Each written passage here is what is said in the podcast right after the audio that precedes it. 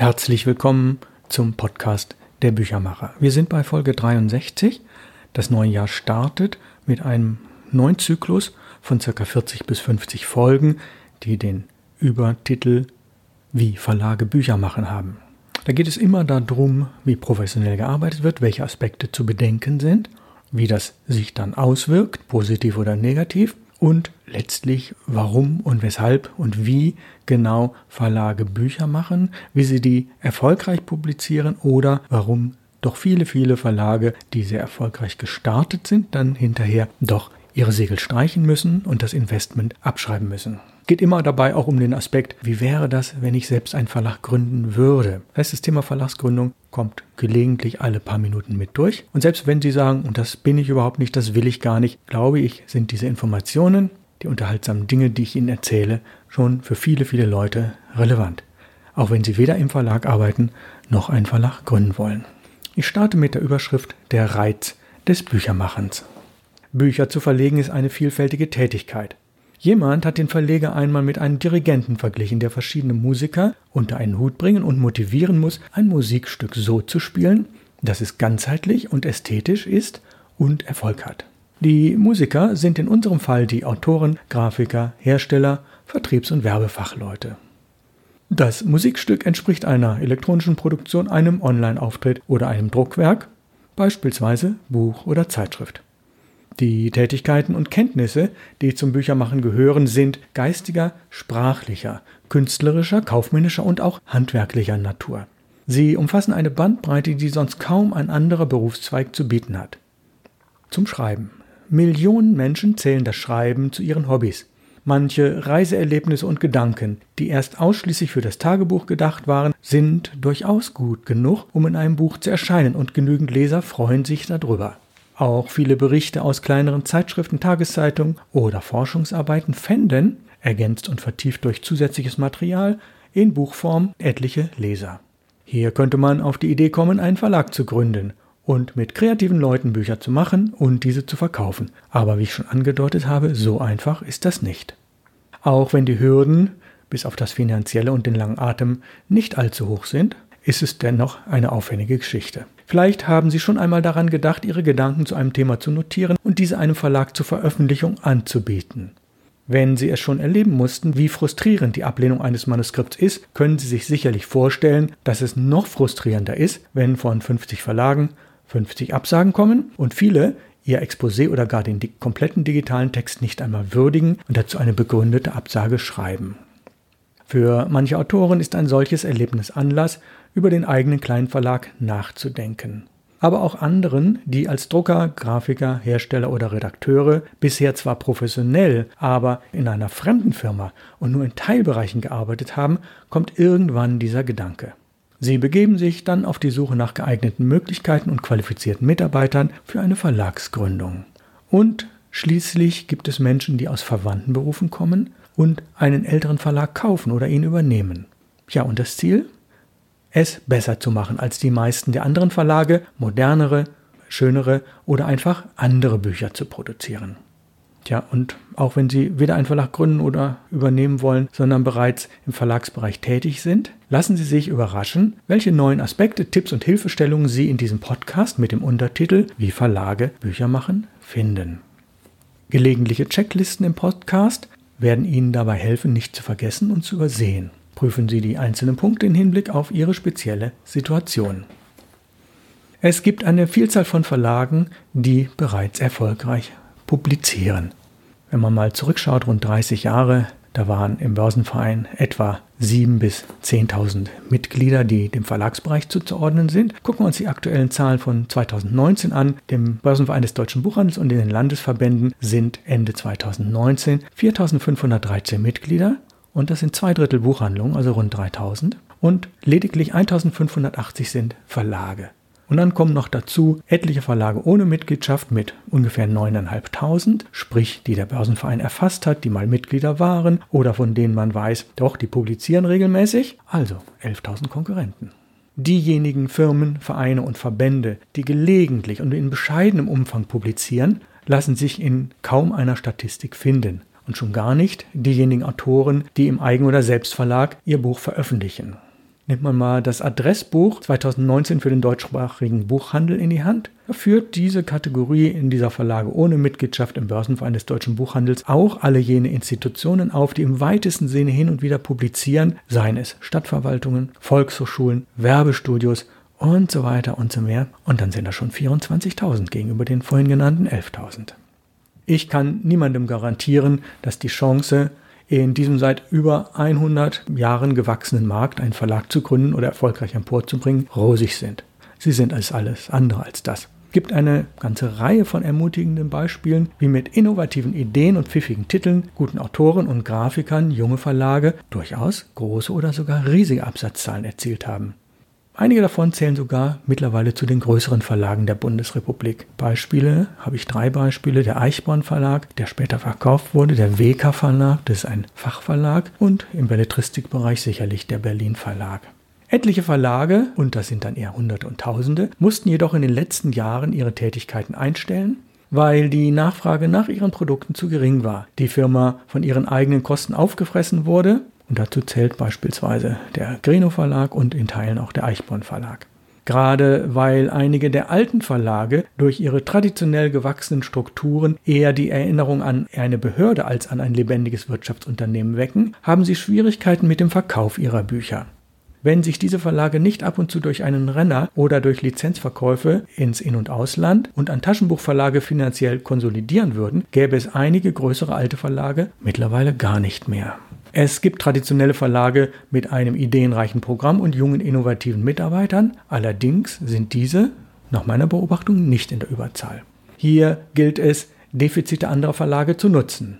Falls Sie wirklich gründen und Ihr Verlag wendet sich an eine jüngere Zielgruppe, für die Sie verkaufsstarke Bücher und Medien herstellen, wird zwar deswegen nicht unbedingt mehr gelesen, jedoch Sie selbst haben sich Ihren Absatzmarkt mittels einer bescheidenen Verdrängung von Kollegenverlagen geschaffen ja, die etwas jüngeren Verlage, die also weniger als 20 Jahre alt sind, mit Witz, Charme, guten Autoren und ungewöhnlich gemachten Büchern haben sie ein erstaunlich großes Publikum erreicht und beeindruckende Verkaufszahlen vorzuweisen. Sie haben es geschafft, Marktlücken aufzuspüren und diese professionell auszufüllen. Die Art und Weise, wie sie diese Nischen gefüllt haben, ist unterschiedlich. Spezielle Inhalte, Gestaltungsmerkmale, Herstellungsqualität, neue Vertriebswege jenseits des Buchhandels, ungewöhnliche Werbung und das Ansprechen neuer Bedürfnisgruppen.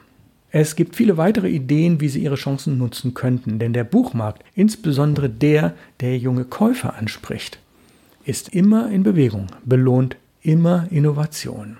Wobei längst nicht jede Innovation wird erfolgreich. Nun gibt es auch Verleger in größeren Verlagen, die ausschließlich verwalten und kontrollieren, die weder eine Zeile redigieren noch ein Buch kalkulieren oder gar ein Titelbild entwerfen. Die Mehrzahl der Verleger arbeitet hingegen in einem kleineren Betrieb. Sie nehmen häufig den Korrekturstift zur Hand, arbeiten am PC oder Mac, wissen mit Kalkulationsprogrammen ebenso gut umzugehen wie mit einem Typomaß und besitzen solide Kenntnisse über Text- und Bildbearbeitung, Papier, Drucktechnik und Buchbinderarbeiten. Und natürlich über die Vertriebswege. An zukünftige und schon tätige Verleger, Verlagsmitarbeiter und Büchermacher möchte ich mich mit diesem Podcast wenden, aber auch an interessierte Leser und Zuhörer.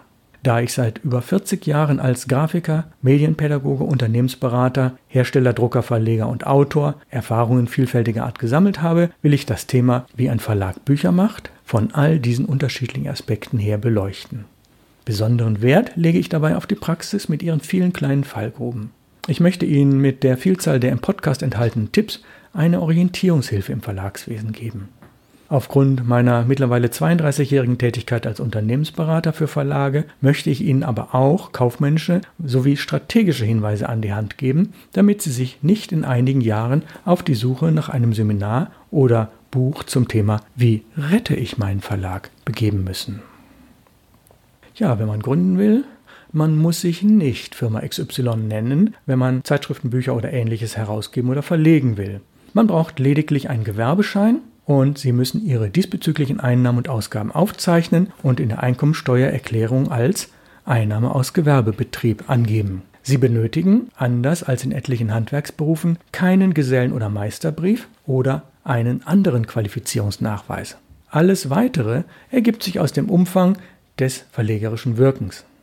Verlegen ist übrigens immer eine gewerbliche Tätigkeit. Alle anderen Arbeiten wie das Illustrieren, Gestalten, Schreiben und Redigieren von Publikationen sowie das Herausgeben sind freiberufliche Aufgaben. Hierfür brauchen Sie keinen Gewerbeschein und müssen auch keine Firma gründen. Diese sind schriftstellerische und künstlerische Aktivitäten, die nicht gewerblicher Natur sind und somit nicht gewerbesteuerpflichtig sind.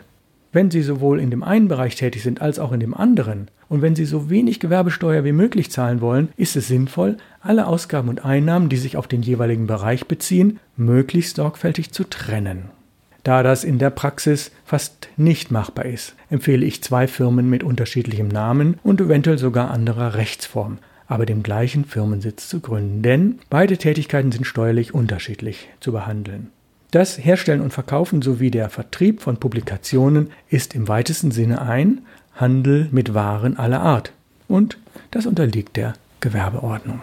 Ja, bei der Frage, ob man neben- oder hauptberuflich starten sollte, gibt es folgende Antwort. Es ist möglich, einen Verlag zu gründen und ihn über Jahre oder gar Jahrzehnte nebenberuflich zu betreiben. Da es in aller Regel Monate oder Jahre dauert, bis ein Buch oder eine Zeitschrift einen gewissen Bekanntheitsgrad und eine Verbreitung im Buchhandel und anderen Geschäften gefunden hat, bietet sich ein nebenberuflicher Start in der Tat an.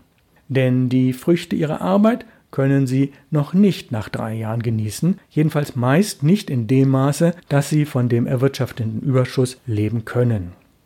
Für viele Verleger und Büchermacher wird dieser Beruf immer eine Nebentätigkeit sein, weil sie sich nicht auf die Zwänge des Marktes einlassen wollen. Sie wollen sehr gute Qualität in kleinen Auflagen für ein kleines Publikum produzieren. Hier geht es nicht um mit großen finanziellen Risiken behaftete, inhaltlich und von der technischen Qualität her eher mittelmäßige, austauschbare Bücher zu machen, die in großen Auflagen und immer wieder neu auf den Markt geworfen werden müssen.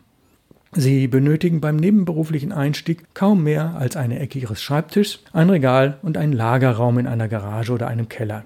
Die Größenordnung und das Tempo, mit dem Sie verlegen, bestimmen Sie selbst. Daher kann diese Tätigkeit durchaus nur wenige Stunden im Monat betragen, nach oben hin sind selten Grenzen gesetzt.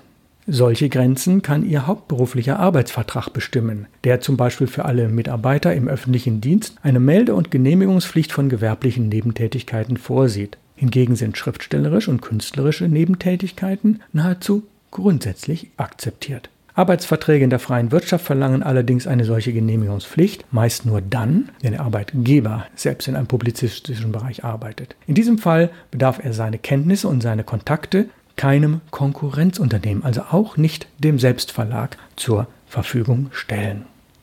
Falls Sie Arbeitslosengeld beziehen oder andere Formen von Unterstützung, müssen Sie die Höhe Ihrer voraussichtlichen Nebeneinkünfte der Bundesagentur für Arbeit melden. Darüber hinaus müssen Sie denen ebenfalls wahrheitsgemäß erklären, ob Sie trotzdem dem Arbeitsmarkt voll zur Verfügung stehen. Falls Sie dieses verneinen, erlischt Ihr Anspruch auf Leistungen der Bundesagentur. Wenn Ihre Verdienste aus dem Gewerbebetrieb Ihre sonstigen Einnahmen übersteigen, müssen Sie das Ihrer Krankenkasse mitteilen, damit diese dann einen neuen Beitrag für Sie festsetzen kann. Auch für einen hauptberuflichen Start benötigen Sie zunächst keine festgelegte Betriebsausstattung, keinen großen Lagerraum oder gar Repräsentationsräume und auch keinen bestimmten Mindestarbeitseinsatz. Um schnell einen Erfolg zu erreichen, brauchen Sie allerdings gute Ideen, Kontakte zu Autoren, Grafikern, Druckereien, Verkaufspartnern und zur Presse. Je nach Art und Umfang der Objekte, die Sie verlegen wollen, können Sie dieses auch von Ihrer Wohnung aus tun und etliches über Dienstleister abwickeln bzw. an Freiberufler vergeben. Wenn Sie sich das Startkapital leihen, so kann dieses für den Fall, dass Sie der Bank noch keine Bilanzen oder Sicherheiten vorweisen können, schwierig sein. Daher ist ein gewisses Startkapital nötig, um frühzeitig in die Gewinnzone zu kommen und sich einen gewissen Lebensstandard aus den verlegerischen Einnahmen leisten zu können. Ja, und jetzt habe ich hier so eine Checkliste, wo ich denke, dass vielleicht der ein oder andere Punkt für Sie interessant ist, sind die persönlichen Voraussetzungen, die man mitbringen sollte. Teilweise habe ich das schon erwähnt. Die Fähigkeit, gute Geschäftskontakte zu Autoren, Grafikern und anderen Zuträgern aufzubauen und zu pflegen. Eine gute sprachliche Ausdrucksweise, gute Wortkenntnis, Rechtschreibung und so weiter. Genügend Ideen, möglichst realistische Ideen für Themen, Buchreihen und ähnliches. Ein gutes Gespür für optische Präsentationen, Grafiken, Fotos, Aufteilung, Farbe, Messestand und ähnliches mehr. Kaufmännische Grundkenntnisse und völlig unerlässlich heutzutage technische Grundkenntnisse beispielsweise über die Betriebssysteme des Rechners, Textverarbeitungsprogramme, Datenbanken, Grafik- und Layoutprogramme, über Daten- und Speicherformate. Ja, da muss man auch noch weiterhin steuerliche Grundkenntnisse haben, sowie gute Umgangsformen mit Banken und anderen Geldgebern. Sie brauchen ein Durchsetzungsvermögen und die Bereitschaft zur Zusammenhalt und Kontaktfreudigkeit. Sie brauchen die Fähigkeit, ihre Produkte vorzuzeigen und Marketingaktivitäten zu initiieren und zu steuern. Sie brauchen zielgerichtet und längerfristig eine gute Planung. Und vor allen Dingen sollten Sie eine hohe Frustrationstoleranz mit sich bringen, denn wenn nicht alles gleich so schnell geht, wie Sie es geplant haben, sollten Sie nicht allzu enttäuscht sein. Diese Kenntnisse und Fertigkeiten sind notwendig, damit Sie neben- oder hauptberuflich erfolgreich sein können. Jedoch kann meine Aufzählung dieser Faktoren keineswegs vollständig sein. Und es ist auch nicht in jedem Fall notwendig, alle angesprochenen Gebiete wirklich zu beherrschen. Erfolge können sich auch einstellen, wenn Sie lediglich einige dieser Fähigkeiten mitbringen. Und dann kann es auch auch sein, dass ich Dinge vergessen habe oder mich irgendwo geirrt habe. Ja, wir sind am Ende von Folge 63. Das ist die erste des Jahres 2021. Wie Verlage Bücher machen. Freuen Sie sich auf die nächste Folge. Ich bedanke mich sehr herzlich fürs Zuhören. Aus Hamburg grüßt Sie ganz herzlich als Autor und Sprecher Ralf Plenz.